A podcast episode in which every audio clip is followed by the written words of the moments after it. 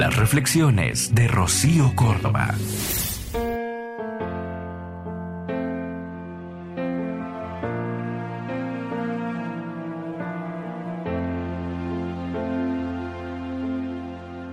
Fuiste tú.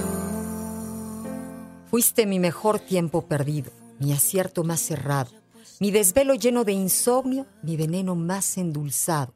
Fuiste la piedra con la que tropecé por voluntad propia, la suma que terminé perdiendo, la claridad más oscura, un grito inaudible en medio del silencio. Fuiste futuro que murió antes de llegar. Qué fácil fue tocar el cielo la primera vez cuando los besos fueron el motor de arranque que encendió la luz que se desaparece. Fuiste un camino destinado a terminar.